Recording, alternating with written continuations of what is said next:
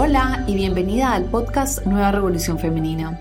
Este es un espacio para las mujeres que quieren vivir con amor propio, responsabilidad personal y un propósito de vida. Soy Carolina Zuleta y soy una experta en ayudar a mujeres a crear vidas extraordinarias. Estoy feliz de tenerte aquí. Hola y bienvenidos al episodio número 5 de la Nueva Revolución Femenina. Como siempre estoy feliz de estar con todos ustedes aquí. Y hoy es el día de San Valentín. ¡Yay! Es un día muy especial porque estamos celebrando el amor y la amistad y además es mi cumpleaños, entonces es doble celebración. Hoy tengo una invitada muy especial, es una de mis mejores amigas de toda la vida, una mujer a la cual admiro muchísimo y de la cual he aprendido muchísimo. Se llama Mariana Tobón, ella es la fundadora y creadora de B Academy, una academia de baile en la ciudad de Medellín, Colombia, y está acá para contarnos su historia de empresaria, mujer, sobre los momentos en los que ha fracasado, cómo se ha vuelto a levantar, cómo se conecta con su intuición y ahora en su papel de mamá, cómo está manejando todo. Así que espero que les guste muchísimo y puedan aprender de esta gran mujer. Hola a todos, hoy estoy con un invitado súper especial, su nombre es Mariana Tobón y ya les voy a contar un poquito quién es, pero antes de saludar inclusive yo quiero presentar a Mari no a través de su hoja de vida, sino a través de quién es Mari para mí. Mari y yo nos hicimos amigas cuando estábamos en tercero de primaria y seguimos siendo unas de las mejores amigas y creo que nos hemos acompañado en todos los momentos más difíciles, en los más lindos, exitosos, y ha sido de verdad una de esas amistades incondicionales, desde compartir jugar muñecas, los primeros tragas y bailes de caraje, amores, desamores, pérdidas en nuestras vidas, retos grandes que nos hemos puesto, celebraciones de los éxitos, cuando nos hemos equivocado y hemos sentido miedo hemos estado ahí. Yo creo que Mari es una de las personas que mejor me conoce y creo que yo a ella. Eh, anoche cuando estaba pensando cómo más quería decirles a ustedes quién es Mariana, estaba pensando en varias características de ella. Y la primera que se me vino a la mente es que Mariana ha tenido la capacidad de que está muy chiquita de ser quién es, auténticamente, que yo creo que eso es un proceso que todos vivimos y nos vamos destapando, pero Mariana desde toda la vida siempre ha sido ella, y no le ha importado o, ha tenido la valentía de enfrentarse al mundo siendo ella. Una de las historias que más me acuerdo es cuando estábamos en quinto de primaria. Ella estaba un poco más adelante que nosotros en moda y se puso unos blue jeans botacampana súper bacanos con unos suecos, pero todos un poco montañeros nos pareció como que estaba muy avanzada y alguien le empezó a decir algo, a molestarla y ella se volteó y le dijo, pues si no les gusta, no me miren. Y creo que siempre ha sido así, es, es ella en su corazón, quien es su personalidad, expresándola sin importar otros que digan. La otra característica de Mariana, que también tiene que ver con la valentía, es que nunca se le ha escondido un sueño o un reto. Lo que ella ha querido hacer, lo ha hecho, sea crear su academia, irse a Estados Unidos a, a estudiar teatro, danza, o inclusive en el colegio desde chiquita no, estar, no le importar tanto si era matemáticas o esas materias, porque ella tenía muy claro que ella era una artista y tenía una expresión. Entonces, también yo creo que está llena de valentía. Y obvio, un corazón gigante, eh, una amiga incondicional, una esposa hermosa, divina, hija, mamá de dos niños espectaculares y pues una mamá y una líder en su academia de baile muy importante. Entonces creo que para todos es un privilegio oírla hoy desde otra perspectiva, desde una perspectiva mucho más personal. Y bueno, y de la hoja de vida, pues Mariana es la creadora y directora de Via Academy, una academia de danza en Medellín, en Colombia, con 400 alumnos, 24 profesores. Tienen dos sedes, una en la ciudad de Medellín, en el, el Centro Comercial El Tesoro, con cuatro salones de baile y otra a las afueras de Medellín en un colegio que se llama el Columbus School con dos salones de baile. Entonces, pues Mari, bienvenida. Estoy feliz de que estés acá con nosotros. Ay, Caro, qué palabras tan lindas. Gracias por la introducción tan, tan sentida. Pues les cuento que me reí y me salieron unas pocas lágrimas de emoción mientras hablabas tan lindo de mí. Te quiero muchísimo y para mí es un placer y un honor muy grande estar en esa entrevista contigo hoy. Ay, qué rico. Entonces, quiero, Mari, que empecemos, que nos devolvamos a cuándo empezaste a bailar, porque yo sé que el baile ha sido una parte fundamental de tu vida y que nos cuentes cuándo te acuerdas tú que empezó como ese amor o esa curiosidad por el baile. Bueno, pues mira, eh, hay como dos momentos que se me vienen a la cabeza. Uno muy chiquita en la finca con mis papás, cada que había alguna fiesta, alguna celebración. De hecho, me acuerdo La Lambada, una canción que estuvo eh, a los finales de los 80s o principios de los 90s, y una de Ana Gabriel, yo con una cuchara de palo a la que le pegué una cinta, una Navidad, mientras mi mamá hacía moños, y yo con esa cinta y esa cuchara de palo eh, bailaba por toda la finca. Y hubo otro momento que fue cuando tú me invitaste a una clase de baile, a una academia muy linda que había aquí, pues que todavía hay en la ciudad de Medellín. Y cuando yo llegué a esa, a esa clase, yo sentí que yo pertenecía. Eh, yo creo que ya era muy grande para empezar a bailar. Eh, yo chiquita había hecho clases de ballet, pero no me había conectado tanto. Pero cuando fui a esa clase de jazz eh, con Claudia Cadena, yo me acuerdo que yo dije, wow, yo pertenezco acá, esto es lo mío. Y desde eso no quise parar de hacerlo. Mm. ¿Y qué crees tú que fue lo que te fascinó del baile? Uy, nunca lo había pensado. Yo creo que es la suma de varias cosas. Uno, eh, mi cuerpo simplemente se mueve cuando hay música, es como natural en mí.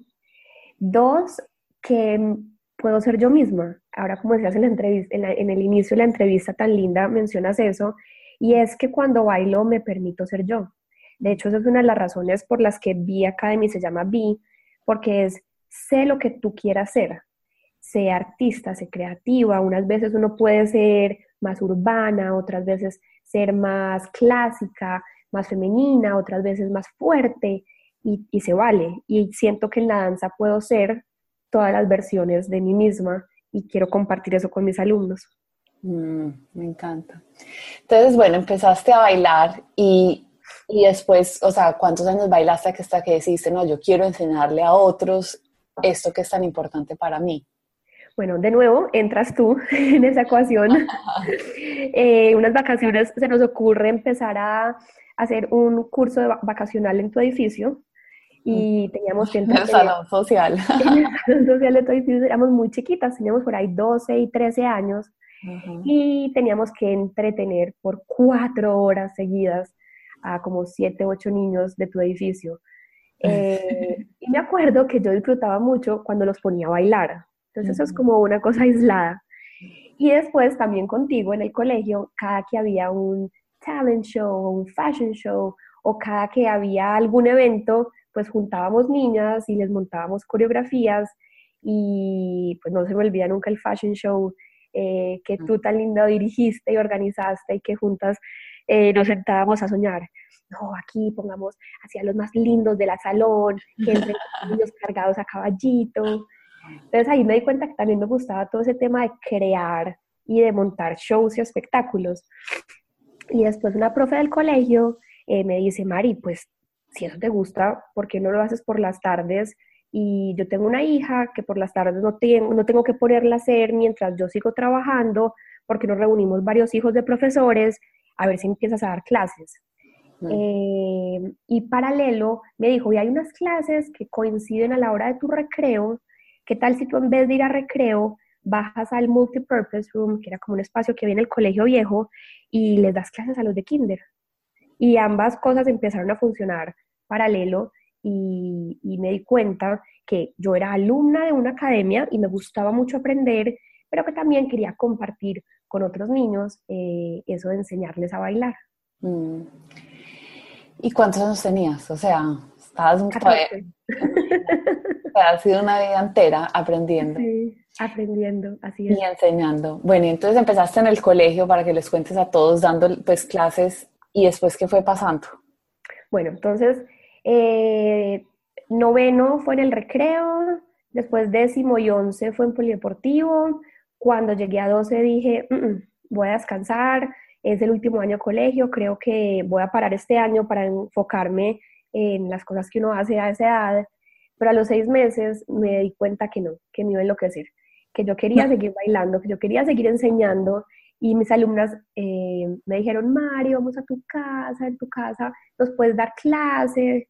Y dije, bueno, ¿por qué no? Eh, le pregunté a mi mamá y mi mamá muy linda me dijo, claro, mi amor, eh, puedes dar clase de baile en el garaje de la casa. Yo creo que ella nunca se imaginó en lo que se estaba metiendo, porque, bueno, después entré a la universidad y en esos cinco años de carrera, pues empecé con 11 niñas en, la, en, el garaje y al final eran 100. Yo le mm. ponía la música. ¿Desde el garaje de tu casa? Desde el garaje de mi casa. Yo le ponía la música todo taco, todas las tardes, porque eran eh, tres horas diarias, de lunes a sábado. y ella, tan linda, se aguantó, pues es que no era pasito que yo ponía y no era música clásica precisamente, pero fue muy lindo porque ahí me di cuenta que definitivamente eso me apasionaba y que con un voz a voz muy orgánico iban llegando otras niñas, la amiguita, la del bus, la de la, de la unidad, y, fui construyendo como este sueño de, de montar una academia de baile. Mm. Y en esos primeros momentos, cuando estabas empezando, o sea, lo que yo decía, tú has sido muy valiente, pero tú en algún momento sentiste miedo o, o, cómo era como tu relación con estoy creando esta empresa o ni siquiera se te ocurría cómo, qué estaba pasando por tu mente. Sabes que yo creo que es que fui, tuve mucha suerte en el sentido que tuve la oportunidad de encontrar algo que me gustaba cuando estaba muy pequeña y que es una época en la que no hay muchas responsabilidades. Entonces, no está ese temor detrás diciendo, ¿y si no lo logro? ¿Y si me quiebro? ¿Y si no tengo con qué pagar? Porque pues no pasaba nada. Yo no lo estaba haciendo por necesidad, lo estaba haciendo por gusto. Creo que cuando las personas empiezan un proyecto así, pues no hay ese saboteador interno que te dice, ¿y con qué vas a pagar la cuenta y el arriendo y lo uno y lo otro? Mi mamá muy linda y muy amorosa, nunca me cobró arriendo. Eh, ella me apoyó totalmente, corrí con esa grandísima suerte. Y pues fue muy bueno empezar desde muy chiquita a ver lo rico que era tener la plata mía que yo me había hecho para, pues al principio, poder comer sushi, cosas tan bobas como esas. O invitar a las amigas a comer sushi. Eh, después que estaba en la universidad, la universidad en la que yo estudiaba quedaba muy lejos y perdía mucho tiempo en el transporte en el bus. Los primeros dos años eh, tuve que dejar de coger muchas materias para alcanzar a llegar a dar las clases de baile porque en el bus me demoraba mucho tiempo. Entonces mi mamá, de nuevo muy linda, me dijo, pues bien, saquemos un préstamo para un carro. A mí obviamente no me prestaban plata porque no tenía ningún tipo de historia crediticia, es decir, que no tenía una academia de baile en el garaje de la casa, no era, ninguna confianza para un banco, entonces ella lo sacó a nombre de ella y yo muy juiciosa todos los meses me comprometía a todo lo que me ganaba, poder se lo pagar al carro y así tener más tiempo para llegar a dar mis clases de baile a tiempo. Eh, y también lo que empecé a hacer es que empecé a ahorrar y a ahorrar mucho para poder viajar a Nueva York una vez al año a actualizarme y a seguir aprendiendo en una academia muy tesa que hay allá. Entonces yo creo que fue eso lo que me ayudó, la etapa en la vida en la que lo hice. Eh, no todo el mundo pues tiene esa posibilidad. Hoy en día si yo fuera a empezar un negocio de cero, no sé si sería tan valiente, pero, pero sí he visto que las personas en cualquier edad que se arriesgan a hacerlo, logrando calmar ese saboteador interno, finalmente sí lo logran y finalmente sí pueden hacer todo lo que sueñan. Y yo creo que ya vamos a seguir contando un poco de tu historia, pero es muy lindo porque uno pues, pasa por el tesoro y de tu academia y, y, si no sabe toda esta historia, las cosas no pasan de un día para otro, ¿cierto? Ha sido un crecimiento también paso a paso que de pronto alguien que es como de ya a la edad de nosotros empieza un negocio y al año quiere ver los resultados que tú tienes y me tienes que lo tuyo ha sido una construcción de una vida entera. Total, total, total. Mm. Sí, porque pues empecé en el coliseo, el colegio, después en el garaje, la casa de mi mamá, después pude alquilar, bueno, me fui tres años a vivir a Nueva York. Eso es lo que quiero que nos sigas contando. Entonces, trabajaste cinco años desde el garaje de tu casa y después, ¿qué pasó? Bueno, entonces, eh, mis papás, hoy les agradezco y los entiendo, siempre me dijeron, no, María, es una carrera, en Colombia no existía la carrera de danza, eh, y, y después cuando te gradúes de la universidad vemos a ver qué pasa. Mi papá después de esos cinco años se dio cuenta que mm, tal vez la danza sí era lo de Mari y que tal vez uno sí puede vivir de eso. Y me dijo muy lindo, eh, te apoyo, vete a estudiar danza a Estados Unidos.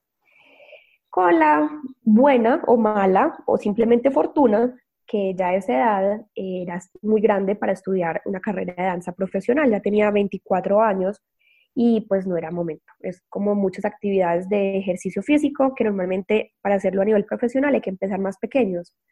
Pero entonces dije, no, pero no importa, hay otras cosas que me interesan y que creo que después puedo complementar. Entonces me fui inicialmente un año a estudiar actuación para cine, le dije a mis alumnas, chicas, hay otras academias de Medellín, sigan bailando, yo me voy un año a continuar mi formación y en un año vuelvo. Me gustó tanto lo que estudié y me di cuenta que un año no era suficiente, decidí quedarme tres. Eh, me especialicé en otra técnica de actuación que se llama la técnica Meissner, en un lugar que se llama The Acting Studio. Eh, me gané una beca para hacer un curso de de filmmaking, de actuación para cine en el New York Film Academy, que es donde había estudiado el primer año. Y, y bueno, después de eso sí decidí regresar a Colombia. Bueno, espera, espérate, te hago una pregunta. Tomar esa decisión, o sea, cuando tienes 100 alumnas, de dejar todo para irte a Estados Unidos, ¿no lo pensaste? Dijiste, ¿cómo voy a dejar a mis alumnas? Pues, ¿qué pasa cuando vuelva? ¿O qué estás pensando? no, sabes que tan, tan, tan linda la vida, porque en ese momento sentí que lo tenía que hacer y nunca dudé. Yo sabía que mis alumnas volvían a mí y que las que no, pues no pasaba nada, iba a haber más. Eh, de hecho, mucha gente me decía, Mari, pero ¿cómo les dijiste que siguieran bailando? Se van a ir para otras academias y después no van a volver. Yo tenía tan seguro que yo tenía algo especial que no me daba miedo. Me, me hubiera parecido muy egoísta decirles que pararan un año por mí por, no perderlas. Eh, y, de hecho, unas volvieron y otras no, pero esa es la vida finalmente. Yo creo que uno no se puede como amarrar y apegar a, a las cosas por temores, que yo creo que uno no puede actuar desde el temor. Siempre lo supe que, que cuando volviera eh, todo, todo iba a funcionar bien. Y mm. pues si, si había tenido 100 alumnas, sin haberme ido a vivir esa experiencia y esa formación complementaria, pues cómo no iban a volver esas o otras cuando llegara más tesa. Entonces, no, no, no lo dudé, ¿sabes? Súper, bueno, entonces terminas tres años en Estados Unidos y tomas la decisión de volverte a Colombia.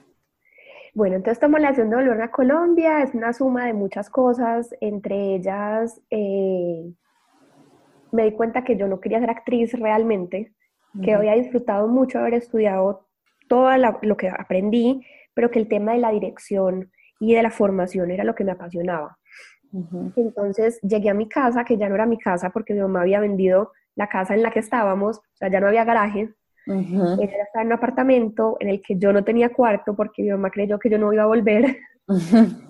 Y cuando pasaron 15 días y yo estaba em, en un espacio diminuto que ya pues me, me, me, acomodó para yo estar, dije, no, no, no, no, yo aquí me voy a enloquecer. Yo necesito mi propio espacio. Voy a buscar alguna parte donde yo pueda vivir y montar la academia otra vez de cero. Eh, eso fue un noviembre y yo dije, tengo que empezar ya porque para enero tengo que tener la casa lista. Yo había vendido el carro de la historia del principio y habíamos dejado esa plata guardada en una cuenta. Entonces, ese fue como el case con el que pude eh, pagar tres meses de un alquiler por adelantado, ponerle piso de madera a un espacio que tenía, que era como el garaje de esa casa, volví a otro garaje, pero esta vez ya tenía piso de madera. y, y, me arriesgué otra vez. ¿Y ahí otra vez sentiste miedo o tranquila, como bueno, no, esto va para adelante? Tranquila, sabes que no sentí miedo. Yo en ese momento sentía que yo, pues, que, que ese era mi destino y que yo sí lo podía hacer. Y que afortunadamente mis dos papás han sido muy amorosos siempre y siempre me han dicho, tú puedes, tú sí puedes, dale, dale, aquí estamos, atrás acompañándote.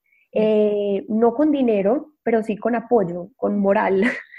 Creo que eso sirvió mucho. Eh, creyendo, en mí. creyendo en mí. Y, y, yo siempre decía, en el peor de los casos, pues devuelvo la casa, tenía que pagar tres meses de arriendo de cláusula eh, en caso de que me quitara, hice cuentas metí esa plata en una cuenta corriente, pues de ahorros, como, como tranquilidad, para que si algo salía mal, ahí estaba ese dinero y no le iba a quedar mal al dueño de la casa. Y de resto, no, no tenía nada con que llenar la casa, tenía una cama que era la cama de mi casa. Y dije, no importa, de a poquitos. Eh, mi papá después me regaló una nevera que tenía en la finca eh, y por dos años no tenía ni mesa de comedor, ni sillas, ni nada, pero yo no necesitaba nada, yo necesitaba mis salones vacíos para poder bailar. Sí, y para nosotros yo me acuerdo que fuimos a hacerte la visita a esa casa, creo, y, y nos pareció pues wow, lo máximo, y ni yo creo que ni siquiera pensamos como, bueno, hay sala, no. Nos pareció demasiado chévere que la estabas viendo en tu casa sola. Porque la sala era el salón de baile, entonces Exacto. que tenía que estar vacío. bueno, y entonces de ahí, ¿cuánto tiempo estuviste en esa casa? Dos años. Mm. Estuve en esa casa dos años y pasaron como dos cosas eh, grandes. Una, se me entraron los ladrones. Mm. Ay, no, eso fue súper duro, porque ya ahí, eso fue el año y medio, ya tenía dos computadores, para la niña, la asistente que me ayudaba y para mí, tenía mi ropa, pues no, bobadas, una cámara de fotos, el iPod, en el, que ponía, el iPod en el que ponía la música, y más, más que eso, ahí sí sentí miedo, ahí dije, hmm, yo sola, indefensa, en una casa, afortunadamente se entraron cuando yo no estaba, y coincidió con que una de mis alumnas era, eh, su papá tenía varios locales en el Tesoro y era en la Junta del Tesoro. Y en el Tesoro había habido otra academia de baile que se había ido para otro local más grande y este señor me llamaba mucho y me decía, Mari, vénganse para el Tesoro, vénganse, aquí hay un espacio, ven, míralo. Y a mí yo decía, no, no es el momento, es un pues es muy costoso, no me da en este momento.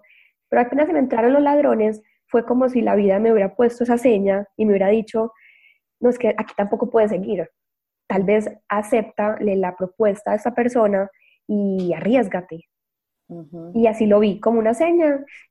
Me reuní con él, vi el espacio donde estaba la otra academia, era muy pequeño. Imagínate, yo muerta del susto por irme para un centro comercial y ese espacio no me gustó.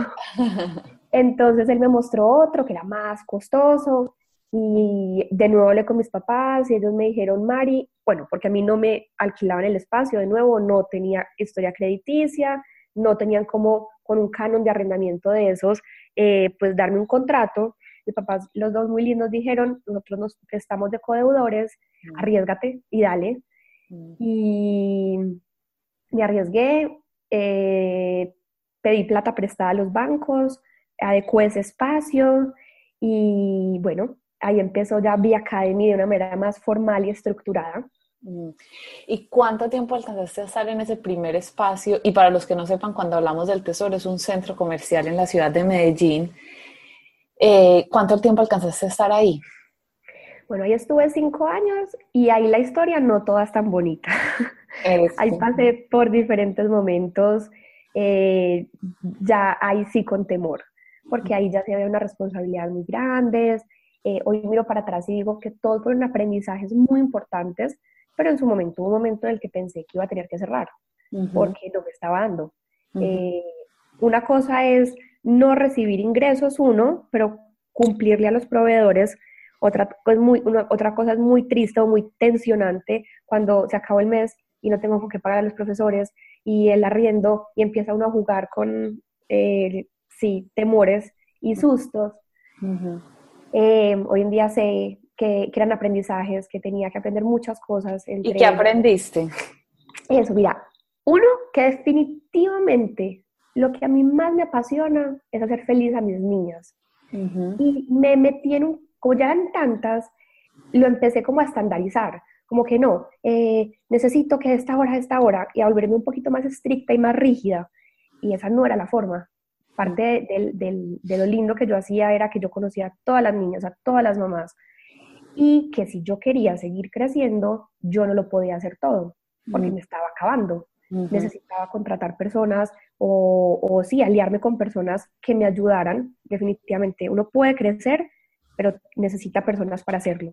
Y así no perder como esa esencia de, de, de, sí, de la parte humana y especial que a mis alumnas siempre les había gustado tanto de la academia y a sus papás. Yo he oído a muchos emprendedores decir que cuando uno está montando su negocio y en especial cuando uno lo está creciendo, que es muy importante como darse cuenta que el tiempo de uno en dónde está agregando más valor, ¿cierto? O sea, hay cosas que uno no tiene que hacer como emprendedor, los puede hacer otra persona y no afectan como la esencia del negocio. Total. cuenta tú que es como tu esencia, que es lo, como donde tú más agregas valor a Vía Academy. Mira, eh, y de hecho es, ese aprendizaje después llegó a mi vida, quien hoy es mi esposo, eh, y él llegó a enseñarme muchas cosas. Él es eh, ingeniero administrativo y en su cabeza cabe el mundo financiero y empresarial perfectamente. aclaro, no fue fácil, yo era muy terca, o lo soy, y él me tuvo mucha paciencia. Pero ese fue uno de los aprendizajes que él me decía, es que tú no te tienes que ir para el hueco a comprar las telas, tú no te tienes que ir para el banco a consignar la plata, tú no tienes que ir, y yo sentía que sí, yo no tenía con qué pagar un mensajero, pero como que si yo no voy a encontrar las telas, no van a ser las telas que yo quiero. Em, entonces, para responder tu pregunta, creo que mi esencia es en la parte creativa, en la parte de montaje de espectáculos, por un lado, y en la parte de formación y entrenamiento, ya no solo para mis alumnas, sino para mis docentes. Eh, muchas de las niñas que bailaron conmigo desde el garaje de mi casa, ahora son bailarinas en la academia y son profesoras en la academia que han logrado adaptar como eh, mi forma de enseñar y la han mejorado con sus formas de enseñar y hemos ido creando como una metodología de enseñanza eh, muy especial que nos caracteriza. Y por otro lado, el tema de relacionamiento con mis, bailarinas y mis papás. No, eso es muy importante, que no es solamente venir a una clase de baile, sino ser parte de una comunidad donde crecemos juntas, nos apoyamos, nos motivamos. Eh, yo estoy aquí para ellas, para ayudarles en eso que es crecer y en eso que es la formación de la vida, eh, no sé, a través de la danza. Súper. Y Mari, en ese momento que tú dices como, bueno, ya me estoy enfrentando al miedo, o sea, si estoy sintiendo miedo, ¿dónde encontrabas tu valentía para seguir? Uy, qué buena pregunta. Eh, en mis alumnas. Yo les hablaba mucho a ellas, como niñas, necesitamos más alumnas, ayúdenme. Y ellas, Mari, tú puedes, ven que sí podemos, no, no nos podemos ir de aquí, aquí estamos muy bien y ellas muy lindas, eh, las niñas que son las del grupo élite, que muchas llevan conmigo muchos años, eh, me dan ideas. Mari, ¿y qué tal si hacemos esto? ¿Y qué tal si hacemos aquello? Y ahí aprendí la importancia de trabajar en grupo. Es que ya no era la academia de baile de Mariana Tobón, sino que había otro montón de personas talentosísimas a mi alrededor que también querían crecer, que también querían construir y que me apoyaban y me motivaban y me daban ideas buenísimas que entre todas podíamos como realizar. Mm, me encanta. Eso, o sea, yo, eso es uno de los mensajes que más les doy a mis clientes, es como no tienen que hacerlo solo. O sea, sea montar un emprendimiento o enfrentarse a una pérdida de un ser querido, como que las personas están a nuestro alrededor para apoyarnos y, y nosotros definitivamente como seres humanos somos sociales. Y esas relaciones es lo que nos permiten alcanzar los sueños más grandes y vivir los momentos más difíciles que no sean tan difíciles por tener otras personas ahí.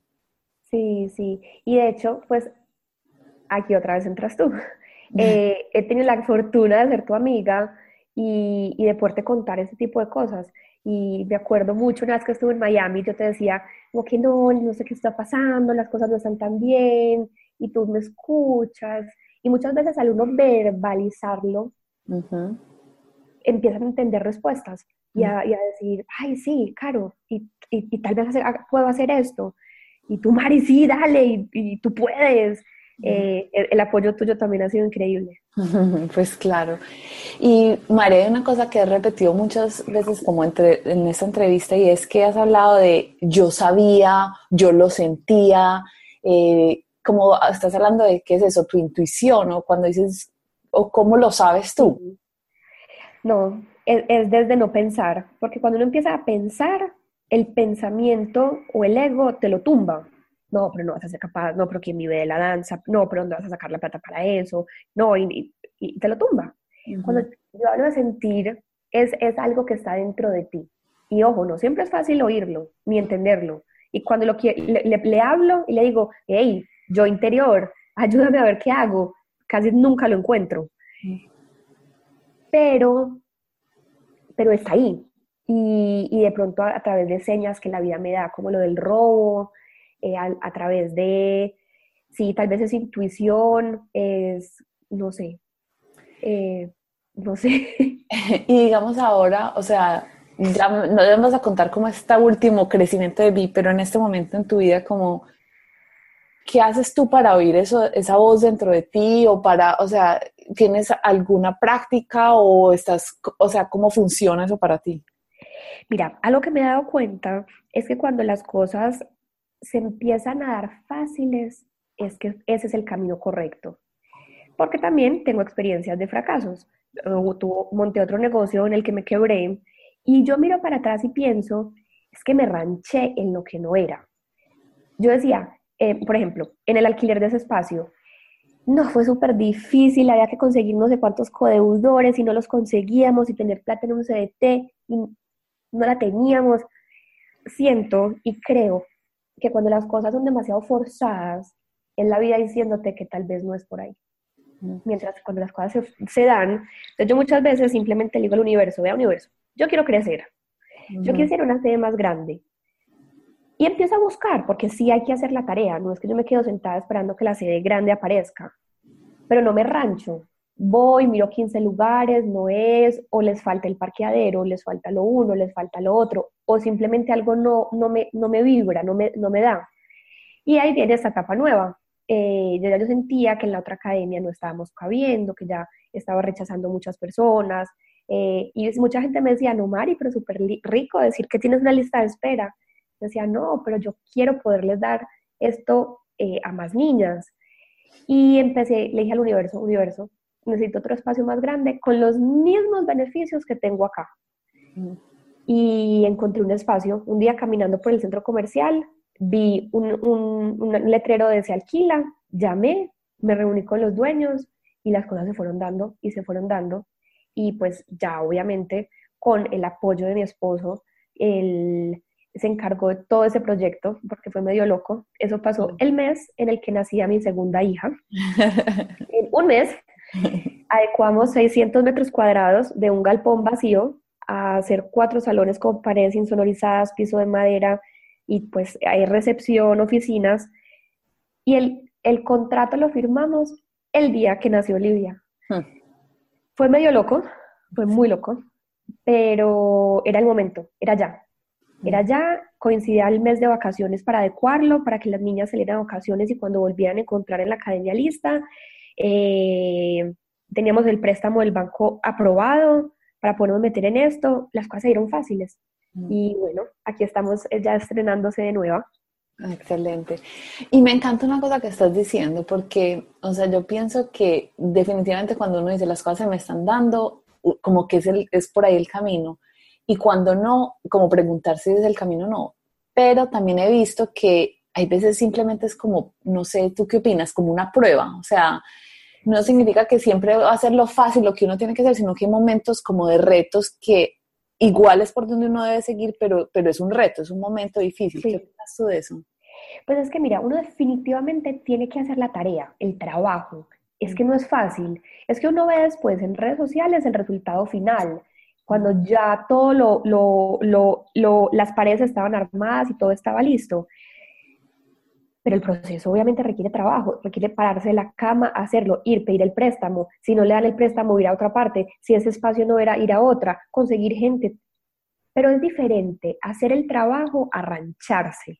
Mm. No sabría explicarlo muy bien en palabras. A mí, hay veces en la vida, no, no es por ahí, no es por ahí. Y lo sientes también. Sí, lo siento, exacto, lo siento, lo siento, lo siento. Cuando, cuando es hacer el trabajo, requiere, como la palabra lo dice, trabajo. Hacerlo, llamar, buscar, redactar, conseguir, que es diferente a rancharse, a, yo quiero que sea así, punto, y, no estoy haciendo el trabajo de pronto completo porque se me metió en la cabeza que era de esta manera. Que era por ahí, por ahí, por ahí, por ahí, por ahí, y, es diferente, es diferente. Ahora en estos dos años que he estado pues montando yo mi propio negocio, una de las cosas que me ha parecido más difícil, teniendo la experiencia de haber trabajado para una empresa, ahora yo sola, ha sido como organizar mi tiempo y ser eficiente y efectiva y no procrastinar. ¿Tú procrastinas? Sí, pero aprendí a no hacerlo. Y una de las cosas que hago es que hago lo más malujo de primero. Ese fue un truco que me enseñó Luis, mi esposo. Eh, hago lo que más pereza me da primero, que normalmente es redactar una carta. Sentarme a hacer una tabla en Excel. Hago lo más malo primero. Y una vez me pongo a hacerlo y lo hago, como que me quito ese peso de encima. Y ya lo que viene, ya lo hago por inercia. Ya simplemente se da. Pero claro, y no hay nada peor que un domingo por la noche uno saber que mañana es lunes y tenía que hacer algo y no lo hizo y eso lo, se lo come a uno. Entonces eso me parece muy chévere porque una de las, hablando acá con una amiga que también es emprendedora, que le estaba contando como, o sea, me desconozco porque, obvio, yo siempre he trabajado en empresa, entonces no había opción, o sea, si la oficina abría a las 7 de la mañana, yo estaba a las 7 de la mañana, pero ahora sola, pues son las 7 de la mañana, pero me voy a tomar un cafecito primero y voy a mirar este video en YouTube primero, ¿cierto? Y, sentía que perdía mucho tiempo. Ella me dijo, estás aprendiendo a ser emprendedora, eso es un aprendizaje y eso es lo que estoy oyendo de ti, que has aprendido a manejar tu tiempo. Sí, así es. Eh, si hay alguien en este momento que nos esté oyendo y de pronto tiene un sueño también de, de crear su propia empresa o lo que sea, ¿qué dirías tú que sería como, no sé, tu regalo a esa persona? Como, como, mira, ten esto en cuenta, esto es como un consejo o una sabiduría que te gustaría pasar. Bueno, desde lo soñador y como lo no material, es que definitivamente lo haga, lo haga. Sí se puede. Cree en ti que sí se puede. Desde lo ya más racional es alíate de buenas personas. Si hay mucha gente buena y la gente te puede aportar mucho, no pretendas hacerlo todo sola. Eh, dos, eh, ten buenas relaciones con los bancos. Aunque no lo creas, es importante. Eh, así tu banco al principio sea tu esposo, tu papá o tu mamá. págales, págales. Ser, juicioso. o si no tienes, sé sincero.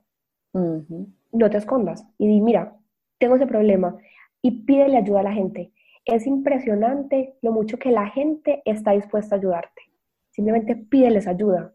Eh, busca mentores, busca personas que admires y, pregúntales que te guíen, cómo puedes hacer las cosas. De nuevo, es impresionante la cantidad de personas que están ahí para ayudarte, para ayudarte. Em, no sé. No, me encantan esos, me encantan. Entonces, o sea, súper la última, quiero, desde que llevamos un rato largo, pero quiero hablar un poquito de tu vida personal también, pero para terminar con Via Academy, como cuál es tu sueño, o sea, ya te pasaste a otro, o sea, ya estás cumpliendo un sueño más grande, pero ¿cuál es tu siguiente sueño o tu visión? Bueno, eh, quiero seguir creciendo. Creo que, que, es tan beneficioso esto que hacemos aquí con nuestros alumnos que quisiera compartir esto con más personas en otras partes. Entonces, más adelante les contaré eh, cómo lo vamos a lograr. Por ahora tenemos una sede nueva que llenar de niñas, de proyectos y, de ideas, pero, pero sí tengo ganas de, poder seguir compartiendo esto con más personas. Mm, súper, vamos a estar pendientes, qué emoción.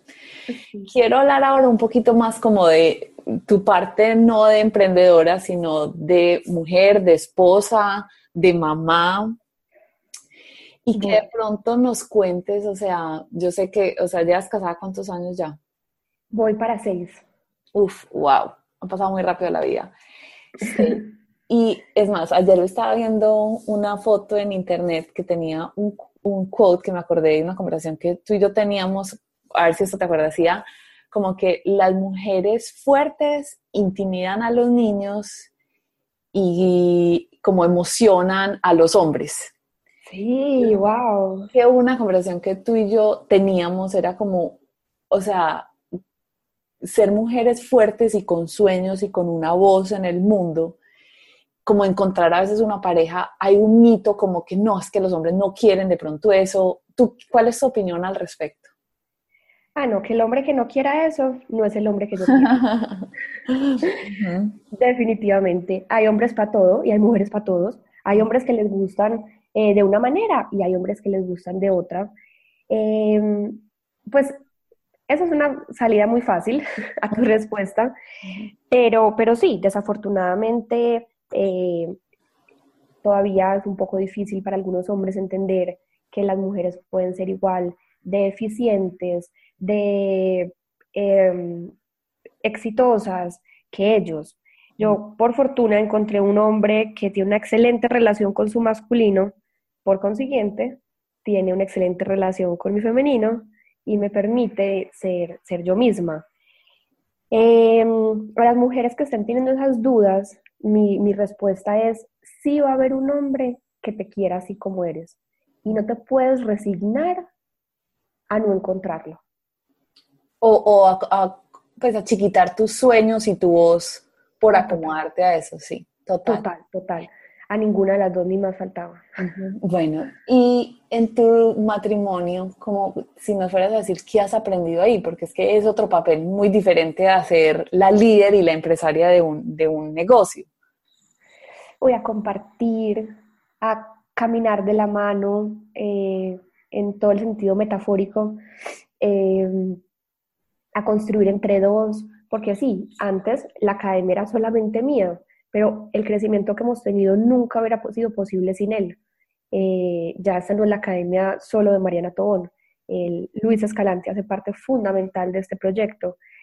Haber aprendido a compartir mis sueños y permitirle a otros ser parte de ellos, y no solamente el sueño como empresaria, pero el sueño de formar una familia, tomar decisiones entre dos, a pelear entre dos y a llegar a acuerdos, ha sido un, aprendizaje muy, muy especial.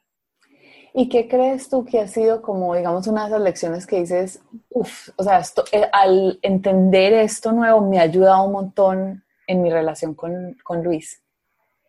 Que yo no siempre tengo la razón. sí, soy un poquito terca y él muy lindo, con mucha paciencia, deja que yo me equivoque, la embarre y después me sermonea. y, y, sí, que uno, uno, no se las sabe todas, uno no, uno, no, uno no tiene todas las respuestas y que es muy lindo poder preguntarle a otra persona, eh, ven, ¿cómo hacemos esto? Ven, ¿y será que esa será la mejor forma de hacerlo? Y entre los dos llegar a acuerdos y, y ceder, porque es que lo lindo de compartir es eso, es que tú tienes tus necesidades, yo tengo las mías, pero aun cuando yo soy muy importante y me voy a cuidar y a contemplar siempre, tú también eres muy importante y te voy a cuidar y, te voy a contemplar siempre. Alguna vez alguien me dio este consejo y, es una tía que, que, quiero mucho y tiene una excelente relación con su esposo, es, ella todos los días se despierta pensando, ¿cómo le voy a dar gusto a mi esposo hoy? ¡Wow! ¡Wow! ¿Cómo lo voy a hacer feliz? Entonces, si mi propósito es todos los días ese, cómo hacerlo feliz, y sé que el de él también es hacerme feliz todos los días, creo que cualquier diferencia, cualquier pelea, cualquier discusión, bajo esas primicias, se puede solucionar y se puede pasar. Me encanta, me fascina eso, porque es que yo sí creo que un, o sea, el matrimonio, una relación amorosa es uno superar el ego. Pues que no es yo, yo, yo y yo qué quiero y cómo me vas a hacer feliz a mí, sino es poner, aprender a poner a la otra persona en prioridad y, en, cómo lo va a hacer feliz. Bueno, y rápido cuéntanos tú como mamá de dos chiquilines que tienen, Rafa va a cumplir casi dos, ¿cierto? Sí, tiene 22 meses y Olivia tiene 7. 7. Eso es, o sea, mejor dicho, vamos a hacer otro episodio completo de, de ser mamá. Pero, ¿qué has aprendido tú también como de estos casi dos años que llevas siendo mamá? Pues mira, uno, que nada de lo que yo pensaba o yo decía iba a ser. que se vale arrepentirse y cambiar de opinión y ser flexible. Por un lado. Por el otro, que no es tan importante la cantidad, sino la calidad del tiempo que paso con mis hijos. Siempre es una renuncia. Eh, yo amo mi vida y mi proyecto como emprendedora, pero decidí tener a mis hijos y compartir tiempo con ellos. Entonces, a esos dos mundos que van paralelos, ambos tuve que renunciarles un poquito. Entonces, ya no estoy en la academia de 8 de la mañana a 9 de la noche, ni puedo estar con mis hijos de 8 de la mañana a 9 de la noche, sino que partí mi tiempo por la mitad. Entonces, estoy todas las mañanas con ellos, los baño, me los gozo, me los disfruto, los acuesto a hacer la siesta, estoy pendiente de ellos intento no trabajar en esa mañana para poderme enfocar a ellos 100%. Les dejo almorzaditos y ya me voy a trabajar y me enfoco 100% en mi trabajo y en mi vida como empresaria. Con la tranquilidad de que cuando no estoy en la academia, tengo a Lucy, que es mi mano derecha, y con quien mejor me siento, o sea, sé, que en sus manos todo va a funcionar perfecto. Y por las tardes tengo varias personas que me ayudan con mis hijos, entre ellos Luis, que llega a las 5 de la tarde a dormirlos, a, acostarlos y a darles la comida y que van a estar mejor que conmigo o mm. igual de bien que conmigo. Entonces, renuncio a cada uno de mis dos amores, por así decirlos, en un momento del día, pero tengo la tranquilidad de que hay alguien que también los ama y los va a cuidar eh, mientras yo estoy al otro lado. Y hay una cosa yo creo que estás diciendo que es muy importante es estar presente en lo que estés haciendo, porque yo oigo muchas mamás que trabajan que es, es como siempre, ay, no estoy en la oficina, estoy pensando en mis hijos, estoy con mis hijos, estoy pensando en la oficina y es ser capaz, o por lo menos también ha sido mi aprendizaje en estos ocho meses con Maya, de estar, mm, si estoy con ella, con ella, y si estoy trabajando, no, pues trabajando, ¿cierto? Sí, sí así es. Y, y hoy en día con la tecnología no es tan fácil porque uno siempre tiene acceso al otro. Pero yo intento que a menos de que se vaya a incendiar, estar donde estoy y que alguien más pueda resolver mientras yo llego o lo uno o lo otro. Súper. Bueno, después haremos otro, otro podcast de, de, ser mamá porque creo que hay mucho más para conversar. Me encanta.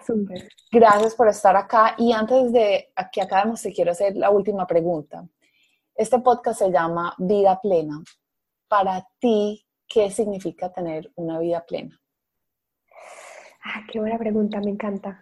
Yo creo que es poder tener todas las dimensiones que uno como persona es cubiertas. No, no descuidar ni lo uno ni lo otro.